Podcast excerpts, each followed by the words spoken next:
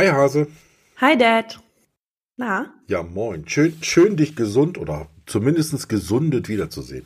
Danke. Ja, ich freue mich auch sehr, dass ich wieder vernünftig reden kann, vernünftig atmen kann und wieder gut reingestartet bin nach zwei Wochen mit dem großen C. Ja, toll, toll, toll. Auch dass es dir wieder besser ginge. Ich denke, so ein paar Nachwirkungen hat man immer noch, ne? Hatte ich damals auch. Ja. Ähm, aber so nach und nach wird's wieder besser. Aber schön, also ich habe gerade gesagt, dich wieder zu sehen. Der eine oder andere, der uns ja logischerweise nur hört, wird denken, äh, wo ist das Video dazu? Aber wir bei der Aufnahme können, bei der Aufnahme können wir zwei uns halt sehen. Durchaus. Und wir haben hier so eine Aufnahme, wir haben ja so eine Aufnahmesoftware, wo wir uns beide sehen können während der Aufnahme, aber am Ende eigentlich nur diese Tonspur abgespeichert wird und dann als Podcast veröffentlicht wird. Also das vielleicht noch zur Erklärung dazu.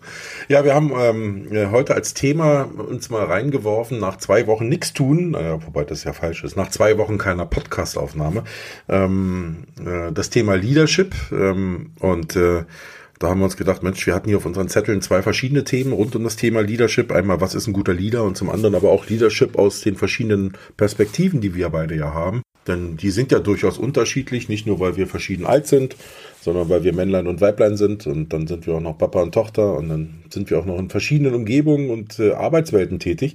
Und ich glaube, das macht, äh, das macht schon Sinn und ist sicherlich immer interessant, die verschiedenen Sichtweisen und Perspektiven mal so ein bisschen rauszuhören. Richtig. Äh, wir haben uns ja eben schon, wir haben uns ja eben schon ein Stück unterhalten und ähm, äh, haben auch schon festgestellt, oder ich zumindest habe festgestellt, vor allen Dingen, weil ich das noch ein Stück weit vergleichen kann, denn ich mache ja auch äh, seit neuestem Führungskräfte-Workshops, ähm, wo man das ein oder andere mal so ein bisschen rauszieht. Wie arbeitet ihr so in eurem Umfeld? Wie tickt ihr so als relativ junge Company, die Ja. äh, Ja, ja, nicht, nicht den Rucksack von nicht den Rucksack von 100 Jahren oder 50 Jahren Firmenerfahrung und so auf dem Rücken hat, äh, sondern mehr oder weniger auf der grünen Wiese gegründet wurde und nach vorne denken kann. Ähm, Richtig. und vielleicht so dem in Anführungsstrichen traditionellen Business, wo du äh, nicht nur viele verschiedene Altersgruppen drin hast, sondern eben auch noch teilweise ja Historie, Tradition und und und, ähm, was das Arbeiten schon anders macht, ne? Und was eher so ein Offline-Thema ist und eher so ein Online-Thema ist. Äh, und das finde ich schon ganz spannend, das mal rauszukommen. Wir hatten ja, ich glaube auch schon mal das Thema äh, Remote-Arbeiten und so, das gehört ja mit dazu teilweise. Ja, Aber natürlich. Vor allem so, bei dem Thema. ja, aber vielleicht mal so, so als erste oder als Einstiegsfrage, wenn man jetzt mal über das Thema Lead und äh, nicht Lead, Leader und Leadership redet, ähm, das wird ja im Deutschen gerne eigentlich nicht als klassische Führung übersetzt. Also ich sage mal, ein Leader und ein Führer, nicht nur, dass der Führer sowieso äh, historisch negativ besetzt ist in Deutschland, ähm, so als Begriff, ne? Ähm, aber äh, jetzt mal grundsätzlich Leadership als Begriff und Führung wird ja nicht immer gleichgesetzt, sondern ähm, aus dem Amerikanischen kommen wird ja gern noch, äh, ich, ich sag jetzt mal böse, werden ja gerne noch Eigenschaften dazu gedichtet, die dem Führer, dem, dem, dem Thema Führung nicht zugeschrieben werden. Dadurch haben wir ja den Umstand, dass ähm, wir das vielleicht mal ein bisschen auflösen müssen. Und ähm, ja, die Frage vielleicht, vielleicht für dich mal, Führung, Leadership äh, oder überhaupt Lead, Leader sein in irgendeiner Richtung, was heißt das eigentlich? Was bedeutet das für dich? Wie, was verbindest du damit? Ich glaube, das kann, lässt sich für mich ganz schwer in irgendwie ein, zwei Sätze runterbrechen, weil es so viele verschiedene Definitionen davon gibt und immer wenn ich die lese, denke ich so, ja, genau, ja. Ähm, das heißt, ich müsste jetzt, ich, ich, oder ich könnte hier mit Definitionen um mich werfen. Aber also ich muss tatsächlich sagen, ich kann dem gerade nicht so folgen, mm, mm, wo du den großen Unterschied zwischen der Fü- Führung im Deutschen und Leadership im Englischen siehst. Aber ich würde für mich das Ganze so ein bisschen wie mit, mit gutem Vorbild vorangehen bezeichnen. Ähm, im, das würde es zumindest für mich im, im großen Sinne ganz gut treffen. Da kommen für mich aber auch noch so viele kleinere unter, untere Punkte dazu. Also ich gehe nicht nur mit Vorbild voran, sondern es gibt auch verschiedene Formen von Leadership, wo ich vielleicht gar nicht als Vorbild vorangehe, sondern eher wie der Vogel oben drüber fliege.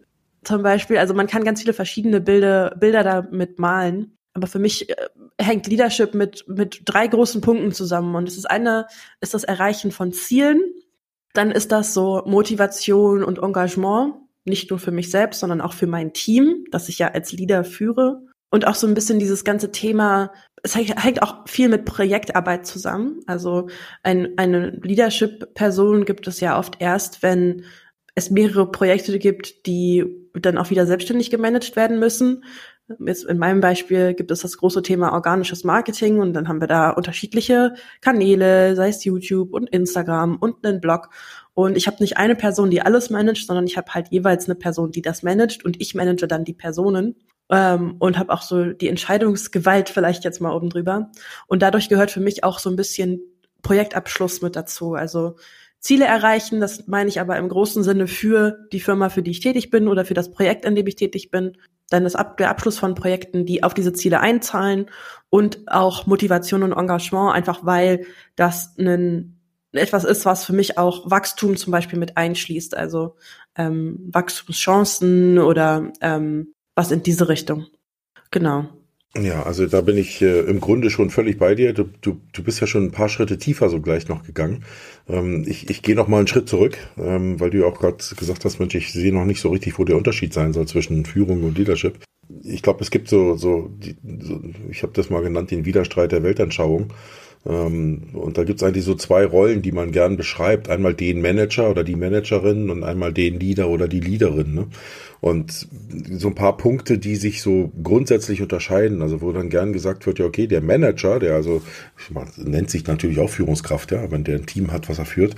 Ähm, aber im, im, Regelfall ist seine Aufgabe, äh, zu planen, zu budgetieren, ähm, Dinge zu organisieren, Stellen zu besetzen, Controlling zu machen, Problemlösungen anzubieten, also am Ende den Laden am Laufen zu halten ähm, und das Operative sehr stark zu gestalten. Also da steht dann am Ende irgendwo sowas wie Ordnung und Stabilität in, in, in so ein Unternehmen reinzubringen. Ähm, das ist also eher eine, eine sehr stark organisatorische Aufgabe, die dazu, also Menschen dahin zu führen, dass die Ziele erreicht werden, so wie ja. du es ja auch gerade gesagt hast teilweise. Ne? Und ähm, im Bereich Leadership kommen noch ein paar Dinge dazu. Das heißt nicht unbedingt, dass ein Leader und ein Manager unbedingt das gleiche sein müssen. Ich denke, das ist auch schwer, das unbedingt immer in einer Person äh, unterzubringen weil ich glaube, die Leadership-Rolle hat noch viel mehr mit, ähm, mit, äh, mit Visionen zu tun, also mit, mit einer, einer Richtung vorzugeben oder ähm, Mitarbeiter in diese Richtung auch zu führen, also äh, auf Deutsch gesagt so ein Stück weit der Nordstern, der Fixstern ja. zu sein. Äh, beim Thema Motivieren, da bin ich immer ein bisschen vorsichtig, weil ich ja eigentlich glaube, dass, ähm, dass äh, Menschen sich mehr oder weniger nur selbst motivieren können. Ähm, und also intrinsisch, wenn du so willst, und alles, was von außen kommt, eigentlich äh, ja nicht wirkliche Motivation ist, sondern eigentlich nur die, eine Belohnung für irgendwas. Ähm, aber nichtsdestotrotz, auch Inspiration gehört ja dazu, also ähm, eine Vision aufzeigen, eine positive Vision aufzuzeigen und Menschen zu zeigen, hey, äh, wir machen das hier nicht nur einfach, weil wir Ordnung und Stabilität brauchen und weil einfach nur die Ziele erreicht werden müssen, sondern weil wir, keine Ahnung, was für die Welt tun wollen, die Welt retten wollen, das ist ja auch was viele Startups gerne tun. Ähm, also so ein Stück weit Wandel und Bewegung äh, in, in, in das Ganze zu bringen und das zu gestalten. Also es ist ähm, vielleicht nicht immer trennscharf voneinander abzugrenzen und es gibt sicherlich Menschen, die das schon Stück weit auch in einer Rolle vereinen können. Aber ich glaube, es gibt eben auch wirklich viele Menschen, die richtig gute Manager sind, aber eben das mit dem anderen Themen, mit so Leadership-Themen weniger anfangen können. Und ich glaube, es gibt richtig gute Leader, die aber als Manager nicht wirklich gut sind. Also ich würde mich zum Beispiel auch eher in der, in der Leaderrolle sehen. Mhm, mhm. ähm, äh, ich würde mich nicht gut in, in, oder nicht sehen in einer super tollen Managerrolle. Das ist, glaube ich, nicht so meins. Also äh, das kann man so und so sehen. Vielleicht ist es nicht immer trennscharf abzugrenzen, ne? nee. muss man muss man sehen. Sehe ich nämlich so. Aber so würde ich so ein Stück weit den Unterschied äh, so, so, so, so benennen. Das verstehe ich auf jeden Fall. Für mich sind das nur beides Themen, sowohl diese Managerrolle mit dem Planen und Organisieren, vielleicht auch Stellen besetzen oder so Problemlösungen, also so für Ordnung und Stabilität zu sorgen, ist für mich quasi integriert in der Leadership-Position. Also ich muss sowohl Manager als auch Leader sein. Vielleicht hängt das auch einfach damit zusammen, in was für einer, in was für Unternehmensgrößen ich bisher so unterwegs war oder was für Teams ich bisher einfach geführt habe. Ähm, denn ich denke, je kleiner ein Team, desto, desto vielleicht größer wird auch die Rolle des Leaders, desto mehr ist er auch Manager oder desto mehr wird der Manager zum Leader, je nachdem, wie man es halt sehen möchte. Und ich kann mir vorstellen, dass in größeren Unternehmensstrukturen, das heißt, ich meine damit vor allem auch die Menschenanzahl oder wie die Rollen jeweils vergeben sind, dass die eben also dass da eben mehr ähm, diese Trennung auch passieren kann zwischen Leadership und Management. Eine interessante Sache, die ich hier noch mit einwerfen wollte, sind auch so unterschiedliche Prinzipien, wie man Firmenstrukturen aufbaut. Denn was ich zum Beispiel in meiner aktuellen Position viel erfahre, ist ähm, das Modell Seats. Ähm, und Seats heißt ja Rolle oder Sitz. Und ähm, in, anstatt irgendwie mit, mit, mit verfestigten Rollenbeschreibungen pro Person loszulegen, haben wir eben ein Seats-Modell ins Leben gerufen, wo wir jeweils einen Sitz quasi beschreiben, aber eine Person kann auch mehrere Sitze besetzen. Somit kann ich quasi die, den, den Seat Manager besetzen, ich kann aber auch den Seat Leader besetzen, in meinem speziellen äh, Fachgebiet zum Beispiel. Bei mir ist das jetzt organisches Marketing. Und das bedeutet eben, dass ich sowohl Manager als auch Leader bin in, für mein Team.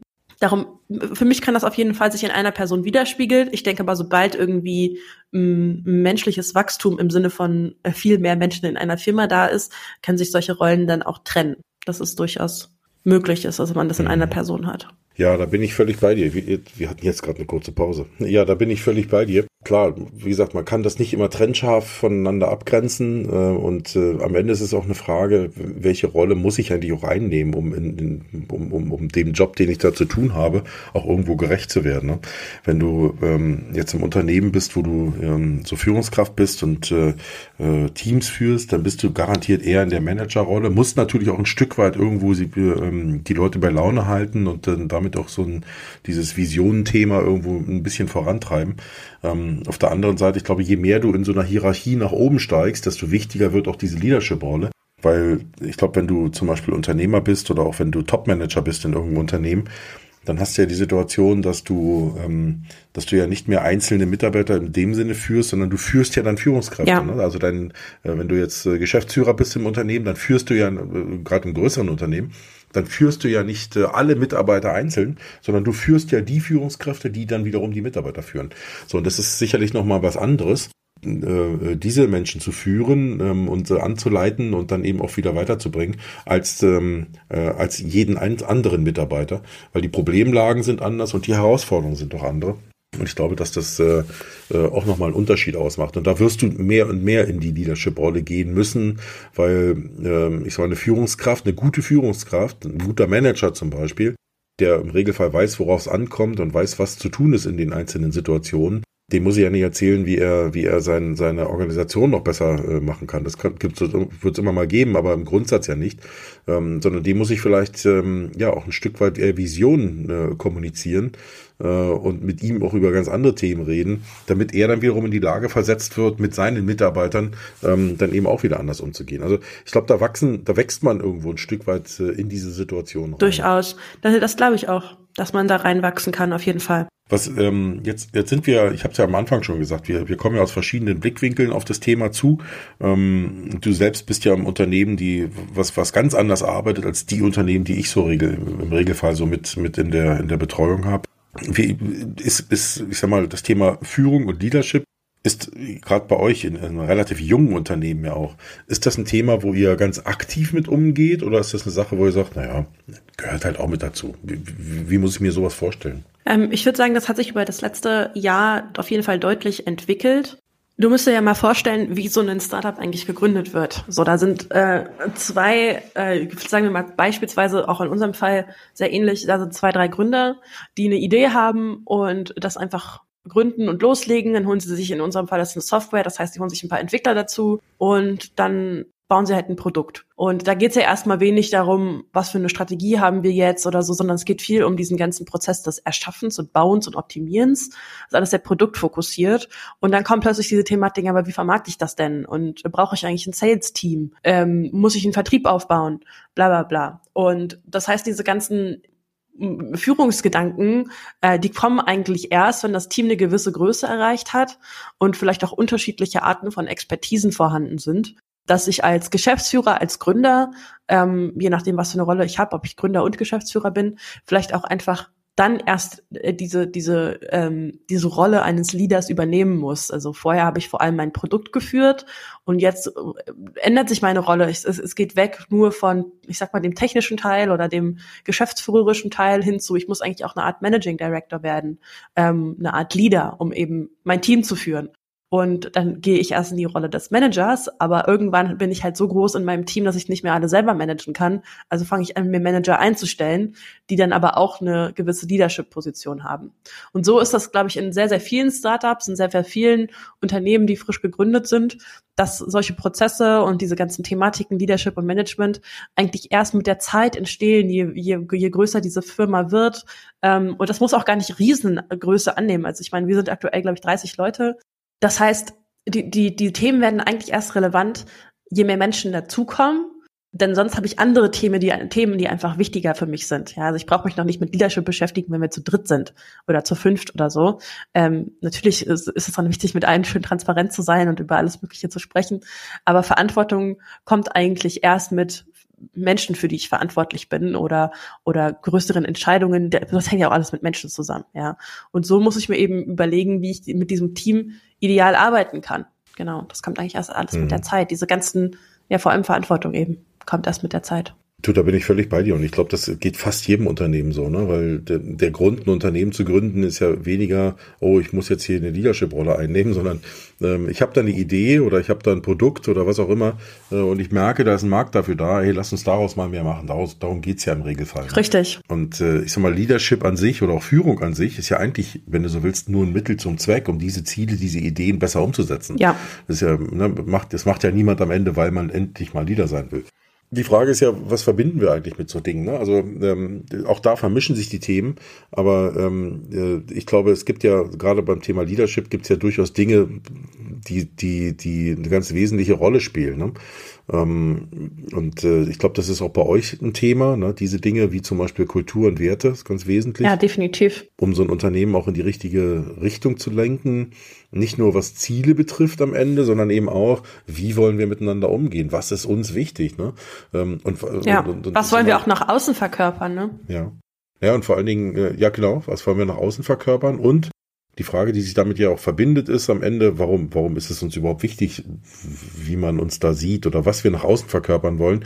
Ja, eigentlich äh, auch insbesondere schon mal deswegen, ähm, eigentlich aus zwei Gründen. Zum einen in Richtung ähm, Mitarbeiter, soll heißen, ähm, ein Unternehmen, was wächst oder was sich entwickelt, braucht ja auch immer wieder mal neue Mitarbeiter.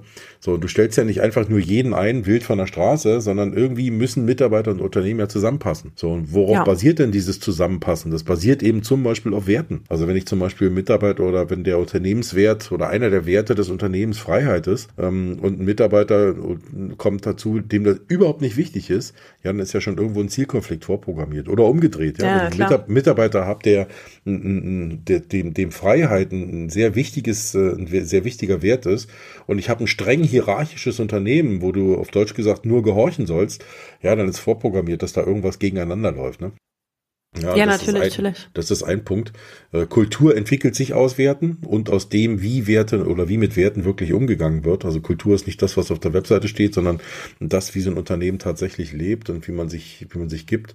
Ja, Verantwortung. Aber das entwickelt sich ja alles auch erst. Also das sind alles Themen, die kommen mit der Zeit so dazu. Und vielleicht auch ich als Gründer oder auch dann Geschäftsführer, je nachdem, was meine Rolle ist, wie gesagt, ich laufe ja durch so verschiedene Phasen vielleicht auch, wenn ich eben diese Rolle übernehmen möchte in meiner Firma. Ansonsten muss ich halt Leute dafür einstellen oder dahin entwickeln. Aber ich, ich sehe das oft auch, dass so, so ein Gründer sich dann als erstes vielleicht nur mit Sales beschäftigt hat und dann Marketing dazu kam. Dann hat er da vielleicht schon für Leute eingestellt und es wird immer besser, leadet die Leute vielleicht noch, stellt einen Leader dafür ein. Dann kommen aber die nächsten Themen. Hey, wie, äh, was ist eigentlich meine Personal Brand? Ja, wie, wie präsentiere ich mich nach außen? Das ist dann irgendwann relevant fürs Recruiting, denn Leute wollen wissen, wer ist der Chef, mit dem ich zusammenarbeite? Wie verändert sich meine Rolle auch im Unternehmen? Denn vorher war ich ja sehr, sehr stark exekutiv unterwegs. Ich habe viele Projekte umgesetzt ähm, vielleicht auch viel am, am, am Produktmanager nah gearbeitet, um das Produkt weiterzuentwickeln. Doch was habe ich jetzt für eine Rolle? Bin ich eher so das Gesicht der Firma? Gehe ich viel auf Konferenzen und, und stelle mich da oder ähm, und, und, und vermarkte quasi meine Firma selbst durch meine Präsenz? Oder möchte ich eher nach innen gerichtet arbeiten und eigentlich irgendwie Head of Marketing sein oder Head of Sales sein? Also die Rolle eines Geschäftsführers, Gründers kann sich total stark ändern über die Entwicklungszeit einer Firma. Und da ist, sind so viele Themen, die auf dieses ganze Thema Leadership oder Management einziehen. Entweder muss ich es eben heiern und muss mich dann mit diesem Prozess beschäftigen, des Recruitings und des Definierens, wen suche ich denn eigentlich, wie führe ich eigentlich dieses Team ähm, und wie möchte ich denn auch Leader anborden. Also die müssen ja irgendwo auch alle einen ähnlichen Führungsstil haben, dass wir wieder alle am gleichen Strang ziehen. Also da, da kommen so viele Themen zusammen, über die sich so in einem Startup jemand Gedanken machen kann. Darum kommt das halt wirklich sehr stark auf die Größe einer Company an, denke ich. Hm. Ich, muss, ich musste eben übrigens auch schmunzeln, weil du erinnerst dich, wir hatten schon mal in irgendeinem, ich weiß gar nicht mehr in welcher Folge, sind wir drauf gekommen, oh, diese ganzen englischen Begriffe. Jetzt ging gerade wieder, Ja. ja, dann musst du den halt heiern. Also heiern heißt, den dann einstellen. Ähm, und Recruiting heißt, ähm, äh, ja, das ist am Ende der Bewerbung oder der, der Personal, wie heißt das, Mitarbeitergewinnungsprozess, wenn man so möchte. Das ist am Ende Recruiting. Ne? Ähm, und dann hast du eben zum Schluss noch ein drittes Wort gesagt. Was war denn das noch? Aber ist mir schon gerade ja, ist mir schon wieder aus den, aus den Augen, aus dem Sinn, aus den Ohren, aus dem Sinn. Aber wie gesagt, im, im Grunde geht's ja darum, ähm, äh, dass sowas in Entwicklung ist und ich glaube, das ist auch völlig normal, dass sich mit der Größe eines Unternehmens natürlich auch die Rolle desjenigen, der da vorne dran steht, ändert. Das ist klar, der braucht, auch seine Qualitäten müssen sich unter Umständen hier und da verändern. Er muss mitwachsen, ein Stück weit. Und äh, du siehst ja auch bei manchen Unternehmen, dass dann ähm, manche Gründer sich auch irgendwann aus der operativen Rolle zurückziehen und zum Beispiel in, weiß ich nicht, eine Beirats- oder Veran oder Gesellschafter oder ähm, also Aktionärsrolle oder Aufsichtsratsrolle gehen. Ähm, das äh, hat vielleicht auch was mit persönlicher Lebensplanung zu tun, aber es hat sicherlich auch immer wieder mal was damit zu tun, dass Menschen vielleicht auch merken, hier, bis hierhin komme ich, aber ab hier ist meine Grenze. Ähm, ab hier brauche ich jemanden, der wieder andere Qualitäten ins Management bringt und den Laden anders voranbringen kann. Also ich glaube, das ist auch ein Thema, äh, wo man dann eben sagt, naja, das bin ich nicht mehr. Ne? Also diese Rolle kann ich nicht Ja. ausfüllen. Äh, da wäre ich nicht mehr der Richtige für mein Unternehmen. Da braucht es jemand anderen. Gibt's, also es muss hier nicht immer so gehen. Es gibt auch äh, zum Beispiel Gründer, die dann einfach ein Management-Team um sich scharen und einfach sich ein Stück weit vielleicht in die CEO-Rolle zurückziehen.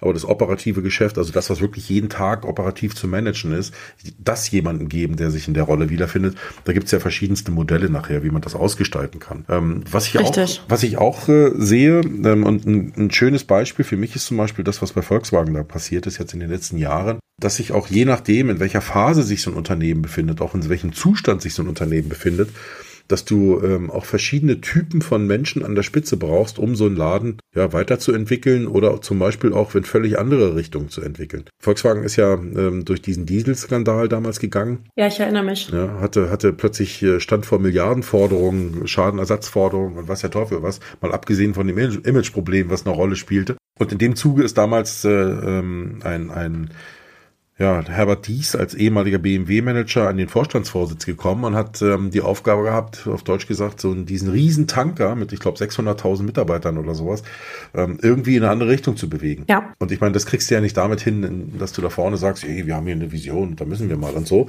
Äh, Das gehört dazu, das brauchst du natürlich, weil du musst natürlich auch die Vision kommunizieren, wo du hin willst mit diesem Unternehmen in Zukunft. Aber die zweite, der zweite Punkt ist ja in dem Fall auch, ähm, du musst ja sowas wie, also ich glaube in der deutschen Politik sagt man zu sowas heute Wumms und Doppelwumms, ja, wie Herr Scholz das gerne sagt. Ähm, aber ähm, ich glaube am Ende Das muss habe ich ja, noch nie gehört. ja, ich äh, habe das auch nur am Rande mitbekommen. Äh, aber am Ende brauchst du ja sowas wie einen Ruck. Ja? Du musst ja unter Umständen, es kommt doch immer darauf an, welche Zeiträume du hast. Bei VW war es zum Beispiel so, da, da, da sehe ich das gar nicht mehr als Strukturwandel, sondern als Strukturbruch, den die da einfach in, in sehr kurzer Zeit so einen riesen Tanker in eine völlig andere Richtung zu bewegen, ähm, erfordert natürlich, ja, ich sag mal, oftmals auch ziemlich harte Maßnahmen und ziemlich hartes Anfassen. Da kannst du eben nicht mit Samthandschuhen durch so ein Unternehmen gehen und sagen, bitte, bitte mach doch mal und ähm, was können wir noch für dich tun, damit du auch auf diesen Weg kommst, sondern da musst du unter Umständen in so einem Unternehmen auch mit harten Bandagen kämpfen und die Leute zwingen, in die andere Richtung zu gehen. Ähm, also das ist, ist äh, nicht immer schön, aber das ist manchmal der einzige Weg, ne, um sowas zu tun. So, und wenn dann aber plötzlich diese, die, die Richtung sich von so einem Tanker tatsächlich verändert, also tatsächlich das auch Erfolg äh, zeigt und die sichtbar ist, okay, da tut sich was in dieser Richtung, dann kommst du irgendwann wieder, Ja, in ja. eine, dann kommst du wieder irgendwann in eine Phase, wo du eben nicht mehr den Manager brauchst, der die Leute treibt wie blöde, sondern dann brauchst du wieder einen, der sich vor das Team stellt und die Leute zieht. Also so eine Art Magneten. Ähm, und da reden wir plötzlich von Managern oder von Menschen, die eine ganz andere Eigenschaften mitbringen müssen. ne? Also wieder, die das Team mitnehmen müssen, die integrieren müssen, also die nicht draufhauen, auf Deutsch gesagt, damit endlich was passiert, sondern dann ist ja alles im Fluss oder viele Dinge sind ja dann im Fluss und jetzt musst du das Ganze wieder ganz anders organisieren. Und das fand ich ganz gut zu sehen bei diesem, bei diesem Führungswechsel da bei Volkswagen, äh, die beiden unterschiedlichen Typen auch, ne? Dies, der Treiber, äh, Klar. durchaus mit Visionen, aber der Treiber vor allen Dingen, der in kurzer Zeit einen radikalen Wandel voranzieht oder einen radikalen ähm, Change da äh, voranbringen muss. Change, ja, Wandel, Veränderung. Ähm, und äh, zum anderen der, der, der jetzige Vorstandsvorsitzende, der Oliver Blume, der, der ein ganz anderer Typ von, von, von, von Manager ist, ne? der also nicht unbedingt so im Mittelpunkt stehen muss, der eher das Team in den Mittelpunkt stellt, die Verantwortung dahin delegiert, wo sie hingehört, der nicht alles auf sich bezieht, ist schon, ist schon spannend zu sehen. Und äh, jede Phase in so einem Unternehmen braucht dann eben auch andere Typen, ne? Mit anderen Qualitäten. Ja, natürlich. Ja, auch da, ich meine, das ist auch so diese Diversität, die dann zustande kommt, natürlich, mhm. klar. Mhm. Ja, ja, na klar.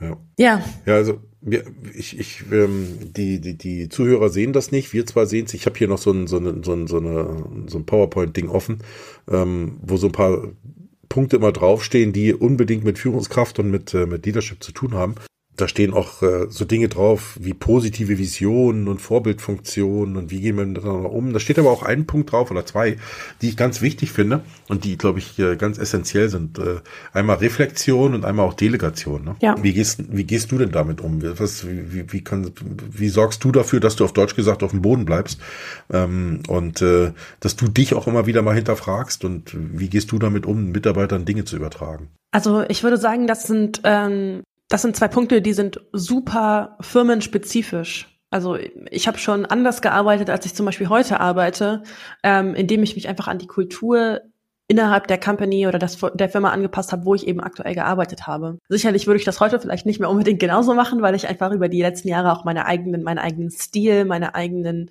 Werte, die ich in meinen Führungsstil mit ein, mit übernehme, entwickelt habe, die von denen ich jetzt einfach nicht mehr abweichen würde, weil sie sich für mich bewährt haben, ähm, durch die Erfahrung, die ich gesammelt habe. Aber ich denke, bei, bei, bei dem Punkt Delegation, da muss einfach erstmal die Reflexion vorher erfolgen. Also ich kann eigentlich erst delegieren, wenn ich reflektiert habe, dass ich delegieren muss und sollte. Denn das ist ja immer sowohl eine Herausforderung für einen selbst, Aufgaben abzugeben, vor allem wenn man eben aus einer Managementposition kommt und nicht nur direkt als, als Leader tätig ist, wenn man eben vorher selbst viel aktiv war und exekutiv gearbeitet hat. Aber für mich kommt es zu dem Punkt der Delegation, wenn es, wenn meine Zeit in die Aufgabe nicht mehr sinnvoll investiert ist oder, oder und ich eine Person in meinem Team habe, die diese Aufgabe gleichwertig oder besser ausführen kann oder halt einfach das Potenzial dazu hat, maximal viel zu lernen in dem Bereich und auch Lust auf diese Sache hat. Ja, das kann ich ja nur entscheiden, indem ich eben aktiv reflektiere, ja, und mir das mhm. bewusst mache. Äh, es hat auch so ein bisschen, und ich denke, das kennen alle, die, die schon mal ein Team oder einfach einen Menschen geführt haben, Aufgaben abgegeben haben irgendwann kommt es halt auch einfach in diesem Reflexionsprozess dazu, dass du selber am feststellst, feststellst, hey, das schaffen wir einfach nicht mehr mit dem Team, wie wir jetzt sind. Jetzt müssten wir eigentlich äh, jemanden einstellen. Oder hey, diese Aufgabe ist einfach bei mir falsch verortet, die gebe ich gerne ab, weil sie macht einfach jemand anderes besser. Ich bin dennoch immer der Meinung, dass oder ich bin einfach der Meinung, dass man seinem Team sehr viel Raum geben sollte und auch die Lorbeeren sollten immer beim Team liegen und nicht beim Teamlead. Und äh, so bin ich eigentlich auch immer vorgegangen, was Delegation und Reflexion angeht und würde aber auch die Delegation niemals tun, wenn das Teammitglied nicht damit einverstanden ist, etwas zu übernehmen ähm, oder sich selbst in dieser Position für die Aufgabe oder äh, für diese Verantwortung nicht sieht.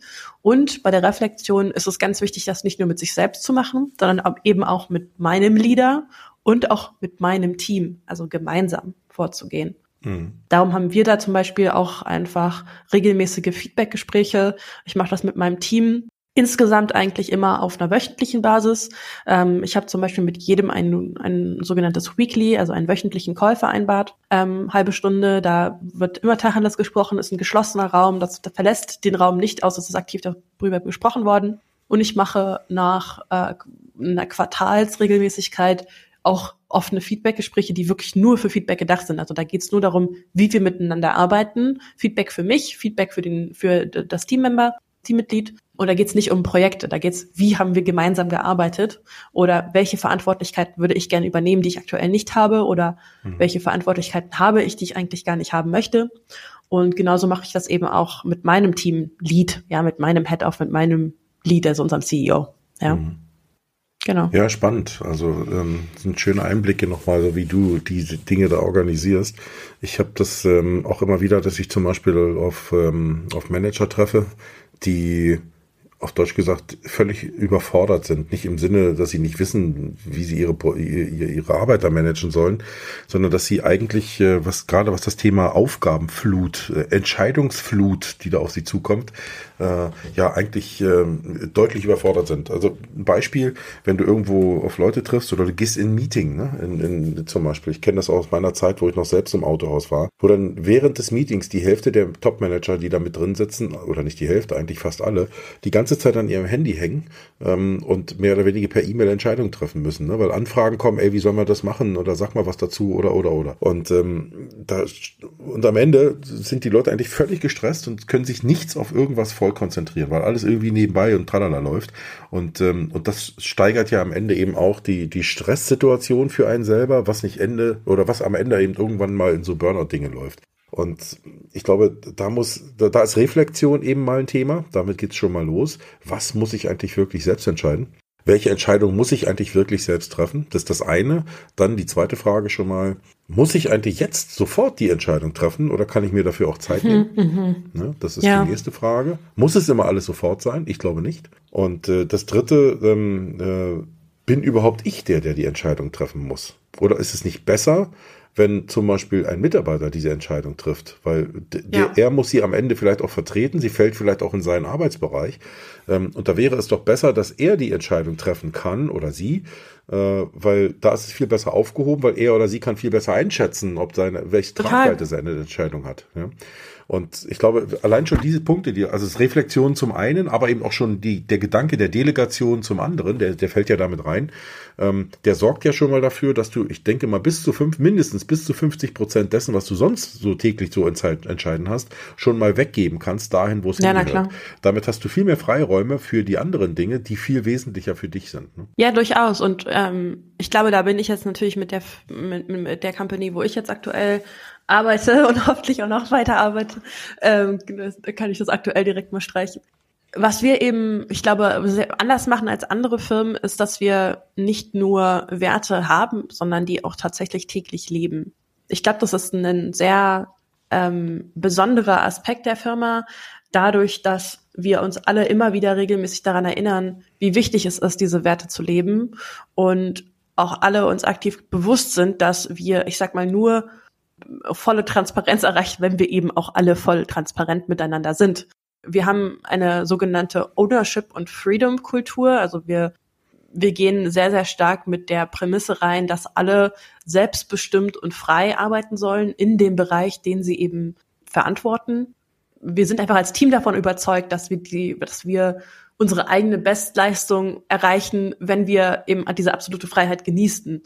Und wenn eben jemand jetzt sagen würde, hey, ich funktioniere am besten, wenn ich gemikromanagt werde, also wenn ich quasi jeden Tag zweimal ein mhm. Check-in mit meinem Teamlead habe und dem sage, was ich den ganzen Tag gemacht habe und der Teamlead soll mir sagen, was ich am nächsten Tag mache, dann tut mir das total leid, das ist auch ein Führungsstil, aber das passt eben nicht in die Art und Weise, wie wir in unserer Firma arbeiten und so jemanden würden wir dann eben auch nicht einstellen, einfach weil wir uns sonst selbst in der Art und Weise, wie wir arbeiten, einschränken würden. Das heißt, wir sind mit unseren Recruiting-Einstellungsprozessen sehr, sehr hart, würde ich sagen. Ja, also du musst mhm. schon wirklich der perfekte Kandidat für uns sein und dann stellen wir dich ein. Ähm, denn sonst machst du dich ja auch selber unglücklich, wenn du bei uns arbeitest und du bist jemand, der wird gerne sehr eng geführt oder ähm, dem wird gerne gesagt, was er zu tun hat. Es ist vollkommen valide, aber dann wirst du eben bei uns nicht glücklich werden, weil das nicht passieren wird. Ja, wir geben eben so mhm. viel Freiheit, dass es auch manchmal zu viel Freiheit sein kann. Und dann ähm, erinnern wir uns einfach selber daran, dass wir uns wieder mal zusammenschließen und gemeinsam darüber sprechen, hey, was können wir eigentlich für Grenzen setzen zum Beispiel. Ähm, aber das hat eben auch sehr viel damit zu tun, dass dann zum Beispiel die Führungskultur, die ich hier habe, natürlich eine andere ist, als wenn ich vorher in, in, in vielleicht einer anderen Firma war, wo das anders war. Ja, also mhm. wo, wo eben andere Managementprozesse herrschen. Und äh, das, ich will das gar nicht als schlechter oder besser betiteln, sondern einfach eine andere Perspektive, und ähm, dass man eben auch da schauen muss, dass dass, dass, dass der Führungsstil zum, zum, zum Menschen passt, den ich eben auch einstelle. Oder andersrum, dass der Führer, die Führerin, mhm. der Leader, der Leaderin, die ich einstelle, dass da, die Person eben in das passt, was ich leben möchte als Firma. Und da muss ich eben auch radikal sein. Es gibt eine, eine ganz interessante Art und Weise, wie zum Beispiel der Gründer von Netflix evaluiert, ob jemand im Team bleiben soll und dann, das ist egal, ob das ein Leader ist oder ein mit, mit also ein individueller Mitarbeiter, der jetzt nicht Teamlead ist oder oder Head of und zwar nennt er das den Keeper-Test. Also der fragt sich die Frage, wenn dieses mit, wenn dieses Teammitglied heute kündigt, würde ich um dieses Teammitglied kämpfen. Und wenn ich ja sage, dann ist das ein Keeper, also ich muss ich behalten.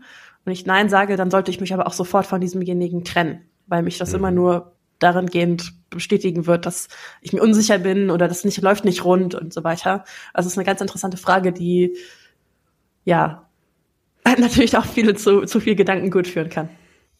Ja, kommt man plötzlich selber in den Gedanken und sagt, uh, wie ist das eigentlich mit meinen Mitarbeitern, ne?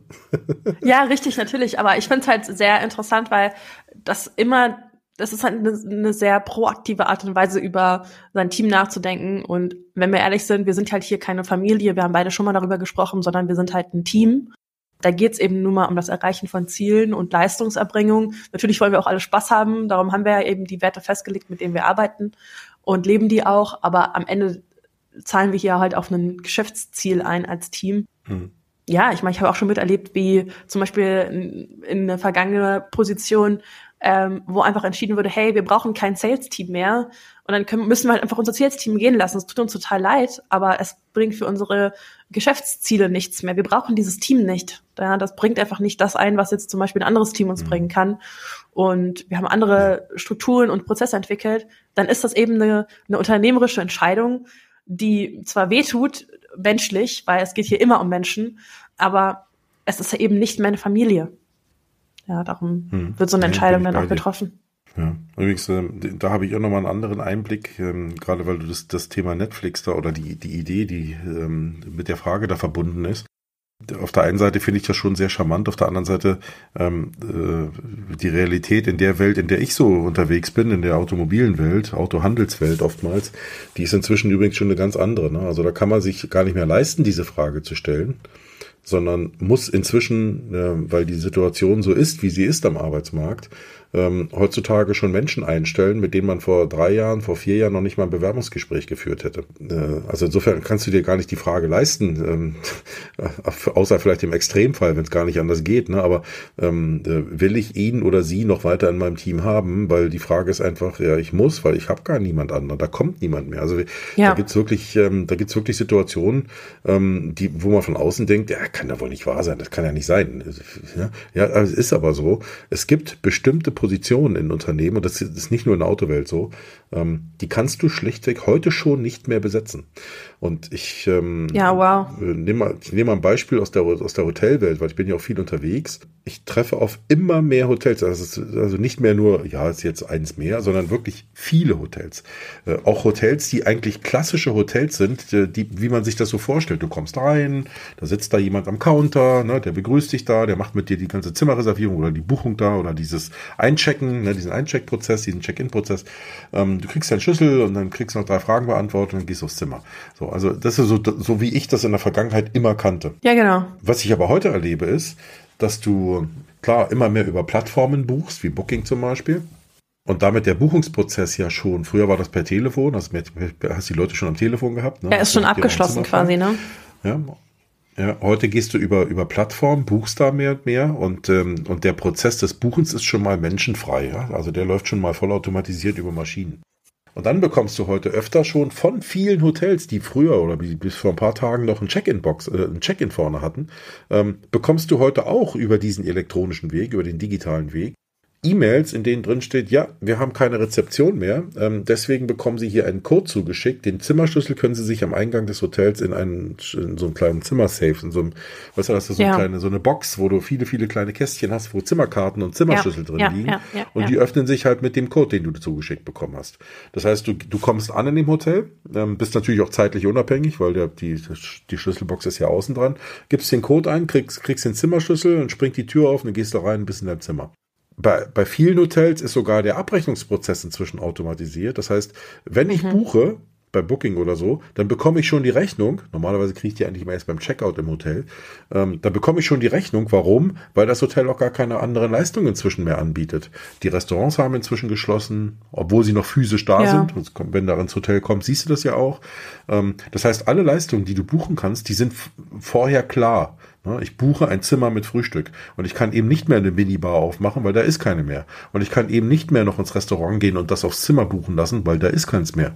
Ähm, das heißt, äh, auch da ändert sich viel. Und warum? Nicht nur, weil die Hoteliers sagen, geil, können wir doch so machen, sondern weil die keine Menschen mehr finden, die in so einem Laden arbeiten wollen. Ne? Ja. Also und, und wir sind erst am Anfang dieses Prozesses und das, das zu managen und da auch eben eine Führungskraft zu sein, die, ähm, die, die, die so einen Laden dann noch am Laufen halten kann, braucht eben auch mehr und mehr Fähigkeiten, Flexibilität ist ein Thema. Also nicht zu sagen, ja, haben wir ja immer so gemacht. Das kann ja nicht, dann können wir das gar nicht mehr machen, äh, wenn wir jetzt dafür keine Leute mehr haben. Ja, da muss man auch gedanklich flexibel sein und sich plötzlich auf, auf Situationen einlassen, die man bis vor drei Jahren noch für völlig unmöglich gehalten hat. Ja, also ja, klar. da ist auch viel, viel Veränderung in dieser Richtung. Ja, ist viel Veränderung. Also das sind so kleine Sachen in der Praxis und ich kann doch nur, je, wenn jetzt der ein oder andere schmunzelt und sagt, ja, ja, das ist schon eine komische Welt, die, von denen die beiden da reden, da kann ich nur sagen, geh, betrifft jeden von uns. Geh doch mal heute in ein Restaurant essen.